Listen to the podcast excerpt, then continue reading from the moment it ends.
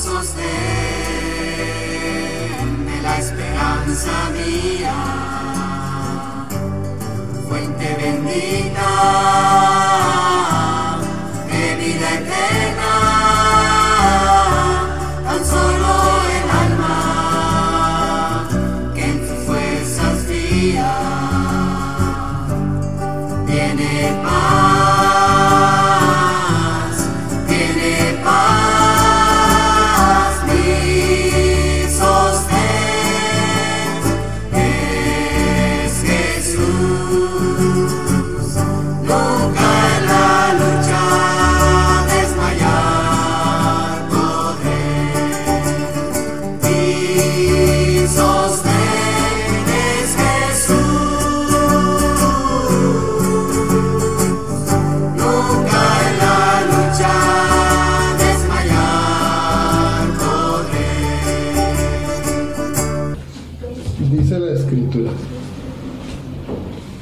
Pero nosotros debemos dar siempre gracias a Dios.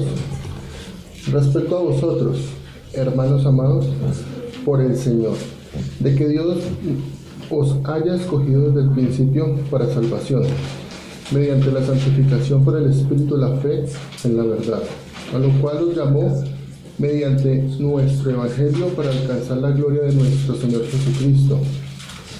Así que, hermanos, estad firmes y retener la doctrina que habéis aprendido, sea por palabra o por carta nuestra.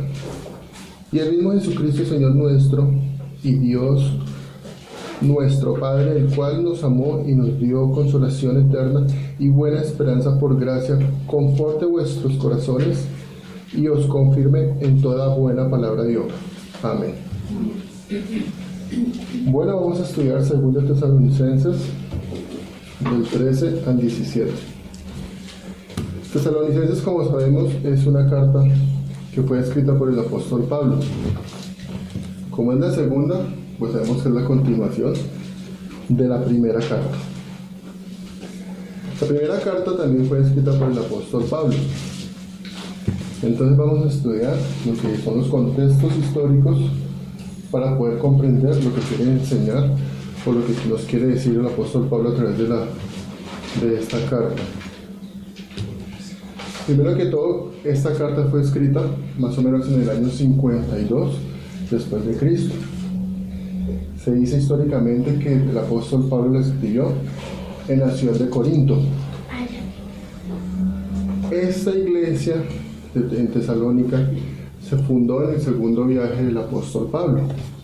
Como sabemos, el apóstol Pablo hizo tres viajes y hizo un cuarto viaje cuando iba a, Roma para hablar allá en Roma para ver sobre su situación de acusación que él tenía, pero allí sucede que él muere. Entonces, en su primer viaje fue un viaje realmente corto, donde él empezó a trabajar para fundar iglesias en lo que fue en la región de Asia Media.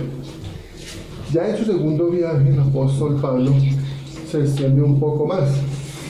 Entonces yo quería mostrarles, pero no, no aprendí. Entonces, bueno, recuerden que cuando vimos Efesios estábamos hablando que Efe- Éfeso quedaba en la, en la región del mar, ¿saben cuál mar? ¿Ustedes se acuerdan? ¿Dónde queda En el mar Mediterráneo, Éfeso queda en la región donde, donde queda el mar Mediterráneo, pero queda en la parte de Asia Menor. En la, al frente de Asia queda lo que nosotros llamamos eh, Macedonia, donde está, la, donde está el país de Grecia. Pero en Grecia, en esa región, encontramos diferentes iglesias donde el apóstol Pablo empezó a fundar pues, dichas congregaciones. En su segundo viaje, el apóstol Pablo va acompañado de Silas. Y en ese segundo viaje el apóstol Pablo en determinada ciudad encuentra un discípulo llamado Timoteo, que ya todos sabemos quién es Timoteo. Pablo, yendo con Timoteo y Silas, llegaron a, a, a Tesalónica. Allá en Tesalónica ellos están un tiempo determinado y fueron pues expulsados por dicha comunidad. Pero allá el, deja algunos discípulos, en la cual ellos se encargaron de, tener una congregación y que se extendiera el Evangelio. Y empezaron a tener un crecimiento mm, más bien rápido, abundante, y eso pues confortó mucho el corazón del apóstol Pablo. De ahí él bajó a la región de, a las ciudades que estaban cerca de Tesalónica. Entonces encontramos Corinto. En Corinto el apóstol Pablo vive más o menos 18 meses.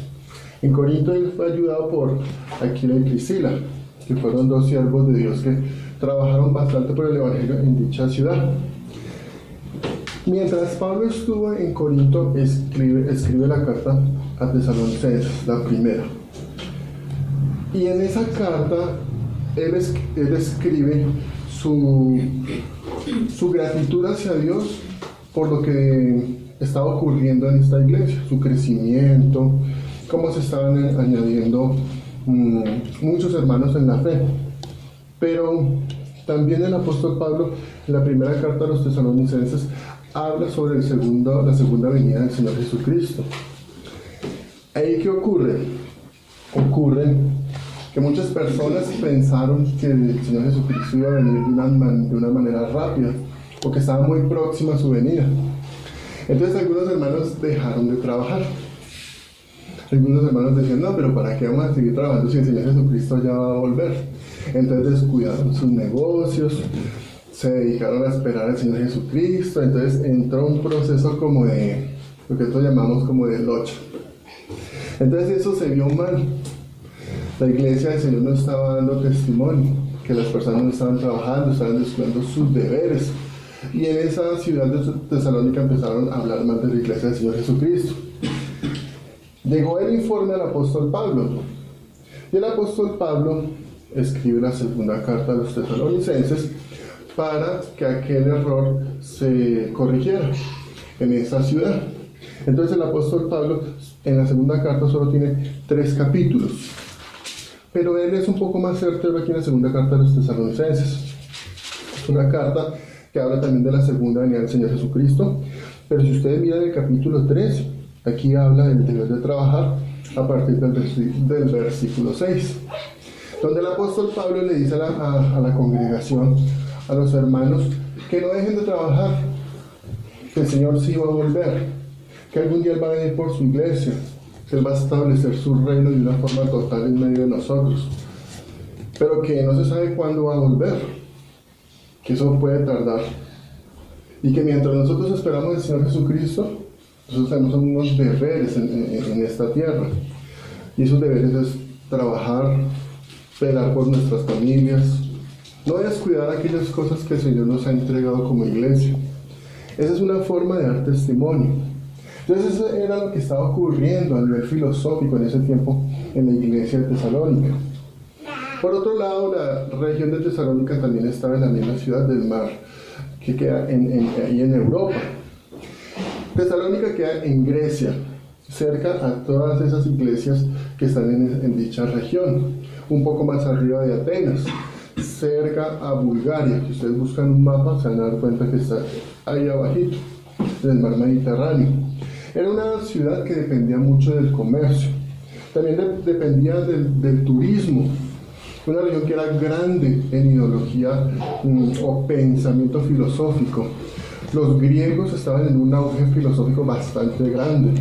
Ellos hablaban, habían sus tertulias, si ustedes miran um, o estudian la cultura de, la, de Tesalónica, era una ciudad que se basaba mucho en el debate filosófico. Por lo tanto, el apóstol Pablo fue fácil llegar a dicha región y poder predicar el Evangelio de Cristo.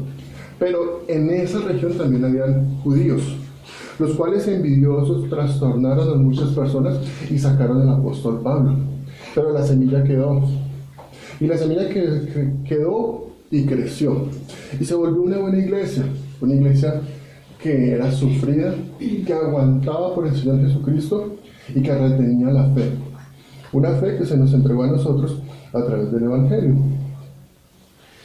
Bueno, ese es el contexto geográfico, el contexto económico. Entonces vamos a estudiar lo que es el capítulo 3, el versículo 3 dice, pero nosotros debemos dar siempre gracias a Dios Respecto a vosotros, hermanos amados, por el Señor, de que Dios os haya escogido desde el principio para salvación, mediante la santificación por el Espíritu y la fe en la verdad. Para comprender esta parte de la Biblia, tenemos que contextualizar con todo el capítulo, con toda la carta de Segunda de Tesalonicenses. Entonces, en la primera carta habla de un juicio, en, en el primer capítulo, habla de un juicio que Dios va a traer cuando Él vuelva por segunda vez y que este juicio incluye a todas las personas, pero que realmente aquellas personas que van a ser castigadas por el Señor o que van a recibir su recompensa son aquellas personas que no están en Cristo Jesús. Eso demuestra que Dios siempre evalúa las acciones de todas las personas, tanto hijos como no hijos de Dios. Aquí vemos cómo el Señor siempre, a través del ciclo de la vida, después de que Él haga una, la glorificación de la iglesia, Él va a dar a cada persona lo que le corresponde. Pero ahí es donde se hace realidad la muerte del Señor Jesucristo en cada corazón de aquellos miembros de la iglesia, donde la justificación del Señor Jesucristo se ve en dicho juicio. Y como aquellas personas malvadas que rechazaron la palabra de Dios, que aún estando en medio de la iglesia, eh, lo escucharon el Evangelio, compartieron, pero que nunca fueron cambiados por, por el Señor Jesucristo, van a recibir determinada recompensa. También vemos cómo va a haber la manifestación del hombre de pecado. Y es donde aquí nosotros podemos ver cómo el espíritu del anticristo va a empezar a influenciar o ya está influenciando el mundo con toda su filosofía, inclusive llegando a influenciar de una manera muy sutil a aquellas personas que son hijas de Dios. Pero encontramos también aquí eh, en el capítulo 3 cómo el Señor que además, a pesar de toda la influencia o todo el pensamiento humano que está en determinada época o, o- a través del desarrollo de la humanidad, encontramos cómo tenemos un deber y el deber es de, de ser hijos de Dios, de dar testimonio y de definitivamente pues esperar en Dios a través de la fe. Y en el, versículo 3 del capi- 13 del capítulo 2 dice que el apóstol Pablo le da gracias, da gracias a Dios. ¿Por qué? Por vosotros, dice ahí el apóstol Pablo. O sea, dirigiéndose a la iglesia de Tesalónica. El apóstol Pablo le da gracias a Dios por aquellas personas que estaban en esa región, que habían escuchado el Evangelio, que habían accedido a las enseñanzas del Señor Jesucristo. Imagínense que, se- que Pablo, llegando allá en su segundo viaje misionero, establece una iglesia. Dice que estuvo un corto tiempo, pero en ese corto tiempo bastó para que el Espíritu Santo obrara en determinados corazones y se levantara una congregación. Y el apóstol Pablo, al ver cómo Dios estaba trabajando en determinado lugar, lo único que hacía era darle gracias a Dios. Y darle gracias a Dios, ¿por qué? Porque la promesa se estaba cumpliendo en el mundo, en dichas ciudades, en determinadas regiones. Si el apóstol Pablo estuviera vivo en este momento, diría, doy gracias a Dios por vosotros los que están en Suba, que recibieron la palabra, que están creciendo. Doy gracias a Dios por los hermanos que están en Perú, que están creciendo en el Evangelio, que escucharon las palabras del Señor Jesucristo, por la gracia que Dios ha, ha- a determinados corazones en Estados Unidos, en Alemania, en Rusia, en todo lado hay personas que han sido renovadas por el Espíritu Santo y en esas pues estamos nosotros. Quisiera que alguien me ayudara a leer Génesis 17, de 6 al 7. Y vamos a, a ver una promesa que Dios da al hermano Abraham. ¿Alguien me puede ayudar a, a leerlo? Y te multiplicaré en gran manera y haré naciones de ti y reyes saldrán de ti. Estableceré mi pacto entre mí y ti y tu descendencia después de ti en sus generaciones. Por, par- por pacto perpetuo, para ser tu Dios y el de tu descendencia después de ti. Habla de descendencia. Bueno, eh, Abraham fue la persona que Dios, con la cual Dios hace un pacto. Un pacto que trasciende los siglos y que en ese momento sigue vigente hasta que el Señor Jesucristo vuelva. Dice que va a, a trascender hasta diferentes generaciones. Cuando la promesa del Espíritu Santo llega en Hechos 2 de una manera evidente y el Espíritu Santo empieza a vivir en los corazones de los creyentes, se dice que muchas personas fueron esparcidas después de cuando ellos hablan en lenguas, eh, después ellos se dirigían a sus, a sus regiones de origen, las cuales es- habían griegos, había personas de Asia. Esas personas ya iban con la semilla del Espíritu Santo, la semilla de la salvación. Ellos fueron salvos.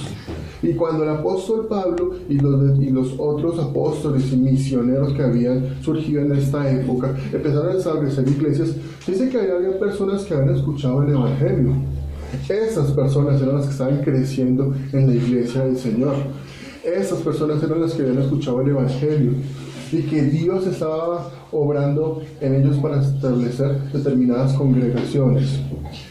La palabra aquí de Génesis se está cumpliendo en esa época. Personas de todas las naciones estaban convirtiendo al Evangelio. ¿En esta época está ocurriendo lo mismo? Por supuesto que sí. Muchas personas están escuchando la Biblia, muchas personas escuchan el Evangelio y se vuelven a Cristo. Cada uno de nosotros algún día tuvimos una confrontación con el Evangelio. Yo la tuve. Cada persona que ha leído la palabra de Dios o la ha escuchado ha sido confrontada por el Señor. Y el apóstol Pablo le daba gracias. ¿Por qué? Porque eran amados del Señor. Porque ahí se demostraba el amor de Dios. ¿En qué? En que eran personas que estaban accediendo al Evangelio. Eran personas que estaban escuchando las verdades, las verdades de Cristo. ¿Cuál es la verdad de Cristo? De que el Señor Jesucristo siendo Dios, se hizo humano, muere en la cruz, hace un sacrificio perfecto para aquellas personas que en el tiempo iban a conocer el Evangelio y iban a tener un arrepentimiento. Dios siempre nos llama un arrepentimiento. Y el Señor Jesucristo, siendo el Evangelio la, la buena nueva para su iglesia, es aquella palabra que nos conforta, que conforta nuestro corazón y que nos dice que hay un camino verdadero, un camino para nosotros, para nuestras familias y que definitivamente tiene una esperanza no solo inmediata, sino que también una- es una esperanza hasta el fin de los tiempos. Dice aquí también, dice que de que Dios os haya escogido desde el principio para salvación, mediante la santificación por el Espíritu y la fe en verdad. Ahora, esto es muy importante esta parte. Dice, porque el amor de Dios se refleja en la salvación. Y el amor de Dios se refleja en que nosotros empezamos a dar testimonio de la obra que Dios hace en nuestros corazones.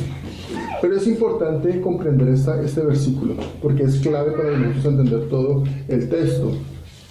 Cuando Dios nos llama, cuando Dios escoge a un pueblo, lo llama para santificación, según el versículo.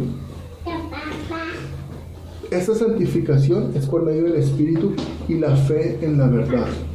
Esto quiere decir que cuando nosotros escuchamos el Evangelio y se produce esa salvación en nosotros, nosotros comprendemos lo que es la verdad. ¿Y qué es la verdad? La verdad es el Señor Jesucristo. La verdad es Cristo.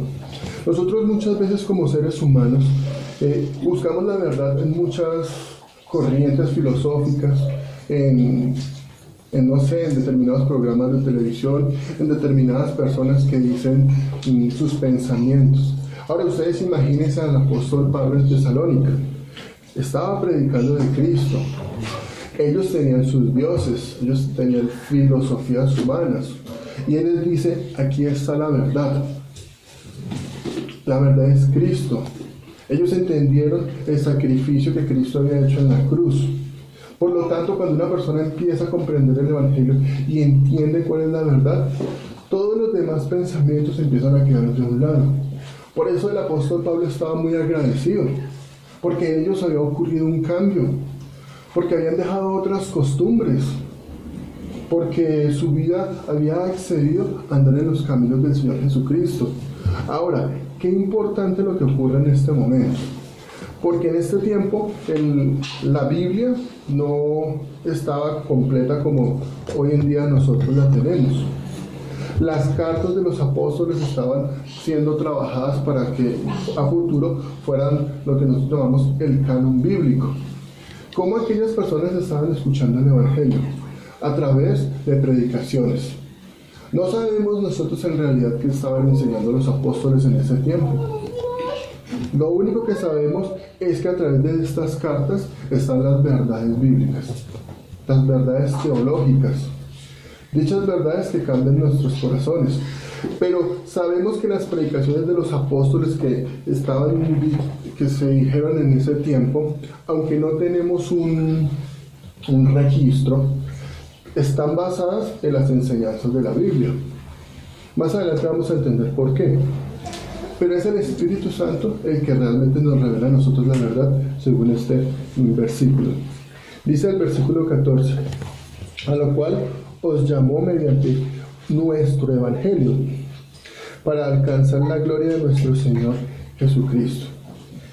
¿Y qué quiere decir el versículo 14?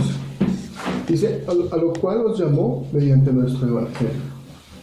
¿El Evangelio quién es? ¿O qué es el Evangelio?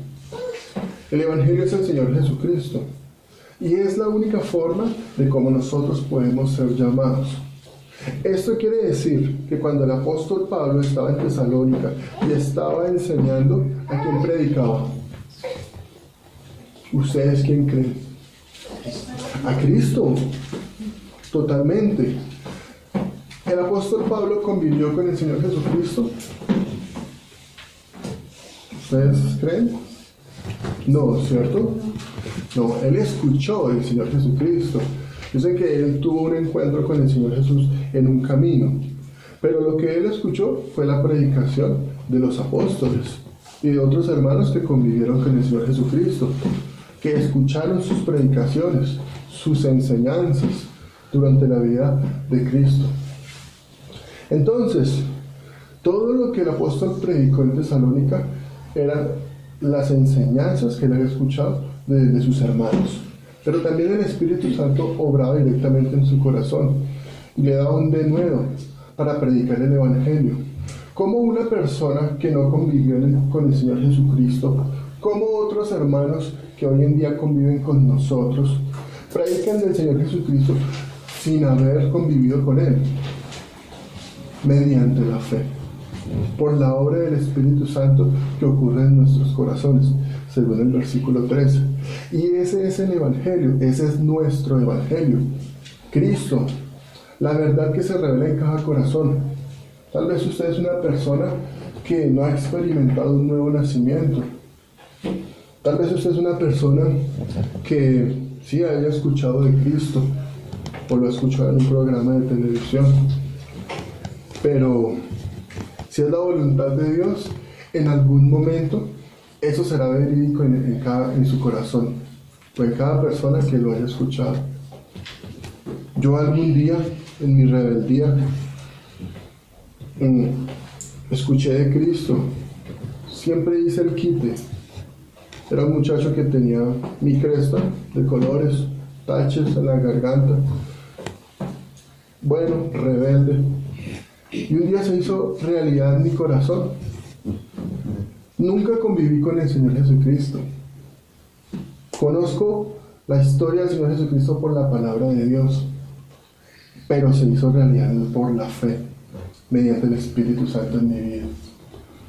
Y damos testimonio, no porque nosotros seamos aquellas personas que hacemos verídico ese testimonio, sino porque Él lo hace verídico en nuestros corazones. Las circunstancias, las situaciones nos quiebran. Y el Espíritu Santo hace verdad en nosotros ese evangelio a través de nuestras debilidades. Y empezamos a comprender que por nosotros mismos no podemos lograr satisfacciones personales. Muchas veces buscamos un trabajo, muchas veces buscamos la esposa perfecta o buscamos el cuerpo perfecto en un gimnasio no sé, el estudio, la educación, pero realmente esa es la verdad o es algo que es producto de la verdad. porque Cristo fue el que produjo todo lo que existe. Y muchas de esas cosas son las que dan testimonio de- de- del verdadero ser supremo. La Biblia habla que la naturaleza habla de Cristo, de su creación. ¿Cómo nosotros, siendo seres tan perfectos humanamente, podemos decir que nos creamos a nosotros mismos a través de una bacteria? Cuando científicamente dice que cada función, cada organismo que está en este planeta cumple determinada eh, función. Y nosotros tenemos que evaluar todo aquello que el Señor Jesucristo creó para que entendamos su gloria. Aquella gloria que Él nos, nos, la muestra a través del Evangelio y de todo lo que Él ha creado. Veamos el versículo 15. Así que, hermanos, estad firmes y retener la doctrina que habéis aprendido, sea por palabra o por carta nuestra. Aquí es donde nosotros comprendemos cómo el apóstol Pablo hizo la obra y cómo las determinadas iglesias estaban reteniendo el Evangelio. El Espíritu Santo iluminó a Pablo y a otros apóstoles para escribir determinadas cartas. Cartas que hoy en día nosotros comprendemos y que podemos estudiar a través de un libro canónico que es la Biblia. Pero dice aquí en el versículo 15 que habéis aprendido sea por palabra o por carta nuestra.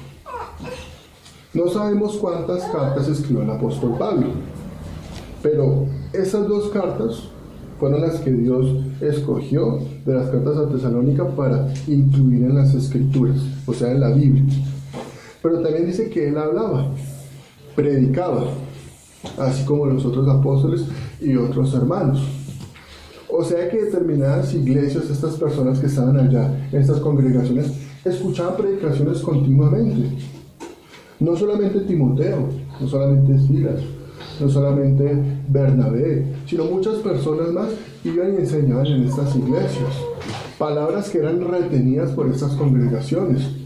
Palabras que edificaban, que los edificaban a ellos a crecer en el Evangelio, en Cristo Jesús. O sea que Dios estaba levantando un pueblo, un pueblo que retenía la palabra y que la, la cual el apóstol Pablo dice que estad firmes, que estuvieran firmes en lo que se les había enseñado, sea por palabra o sea por predicación o sea por carta. Retengan todo lo que no solamente el apóstol Pablo había enseñado, sino todos los hermanos que estaban visitándolos, que crecieran, que estuvieran firmes. Pero ellos cómo podían estar firmes? Solamente reteniendo lo que se les había enseñado. No había otra forma, comprendiendo lo que se les estaba diciendo. Así como nos ocurre a nosotros aquí en la, la iglesia. Decía Giovanni, predicando en otros, en otros días, cómo nosotros o cómo debemos escuchar el Evangelio. Ese es un medio de gracia que el Señor Jesucristo nos da para que podamos estar firmes. Esa es la única forma en la cual nosotros podemos crecer en la gracia del Señor Jesucristo. Dice el versículo 16, y el mismo Jesucristo Señor nuestro, y Dios nuestro Padre, el cual nos amó y nos dio consolación eterna y buena esperanza por gracia, conforte vuestros corazones y os confirme en toda buena palabra y obra.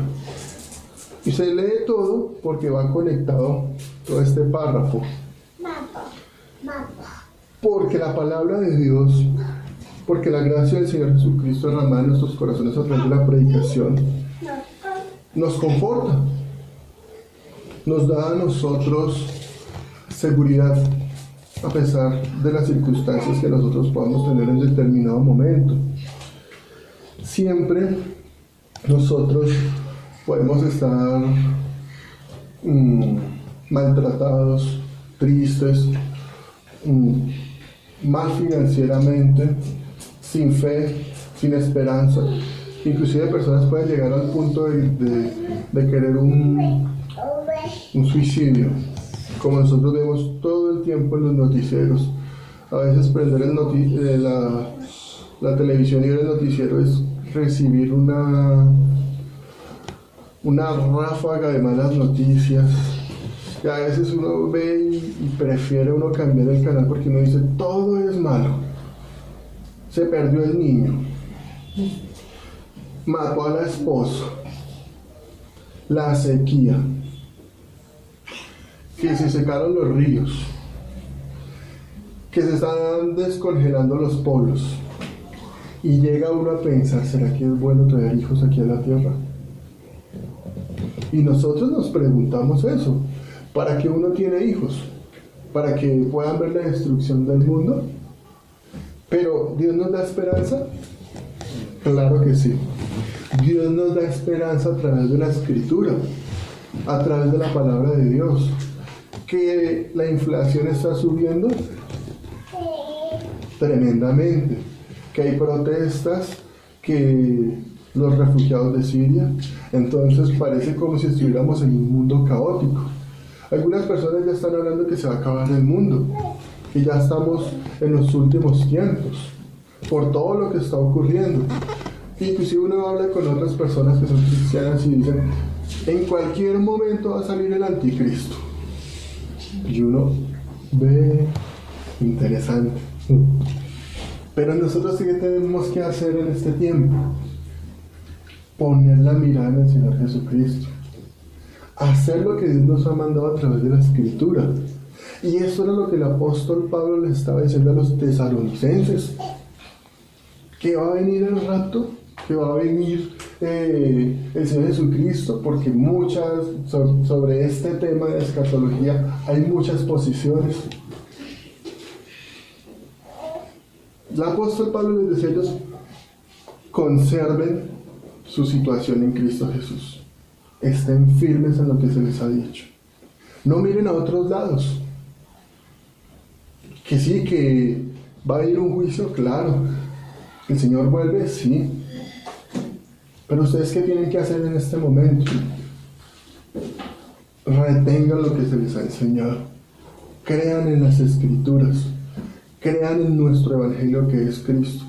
El apóstol Pablo estaba muy feliz, pero también estaba preocupado, por eso enviaba la carta. ¿Qué podemos decir en este tiempo? Hermanos, estemos firmes en el evangelio. Somos una iglesia que estamos ubicados en esta, en esta población. Jesús, estamos creciendo. Estamos escuchando muchas noticias malas, que no va a haber algo, que va a haber racionamiento. ¿Qué debemos hacer? Estar firmes en el Evangelio. Creer en el Señor Jesucristo, que fue el que nos llamó. Congregarnos en la iglesia. Escuchar la palabra de Dios. Depender de, la, de, los, de, los, de la gracia de Cristo Jesús. Y lo que dice aquí en el versículo, el Señor nos que conforte vuestros corazones, o sea, reposemos en Cristo Jesús. Y quiero decirles algo. Cuando un niño se cae y se da un porrazo, ustedes están por ahí, ver al niño que se cayó y sonó. ¿Qué hace el niño? Empieza a llorar. ¿Y después qué hace? Corre para donde el papá o la mamá.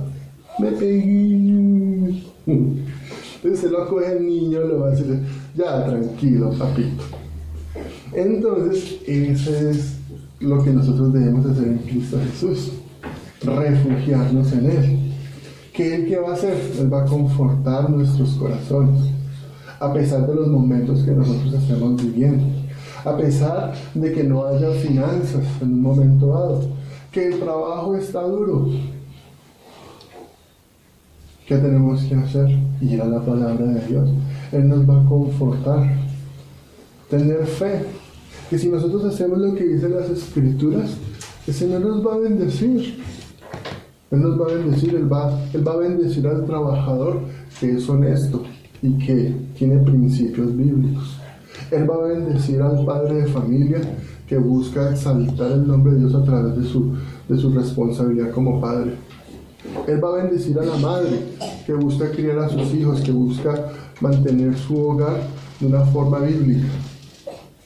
Esas son aquellas cosas que el Señor nos está demandando a nosotros como iglesia. Entonces, esos son los escogidos para, para la salvación. Eso es ser escogido para salvación. Ser escogido para salvación es depender de Él hasta que Él vuelva.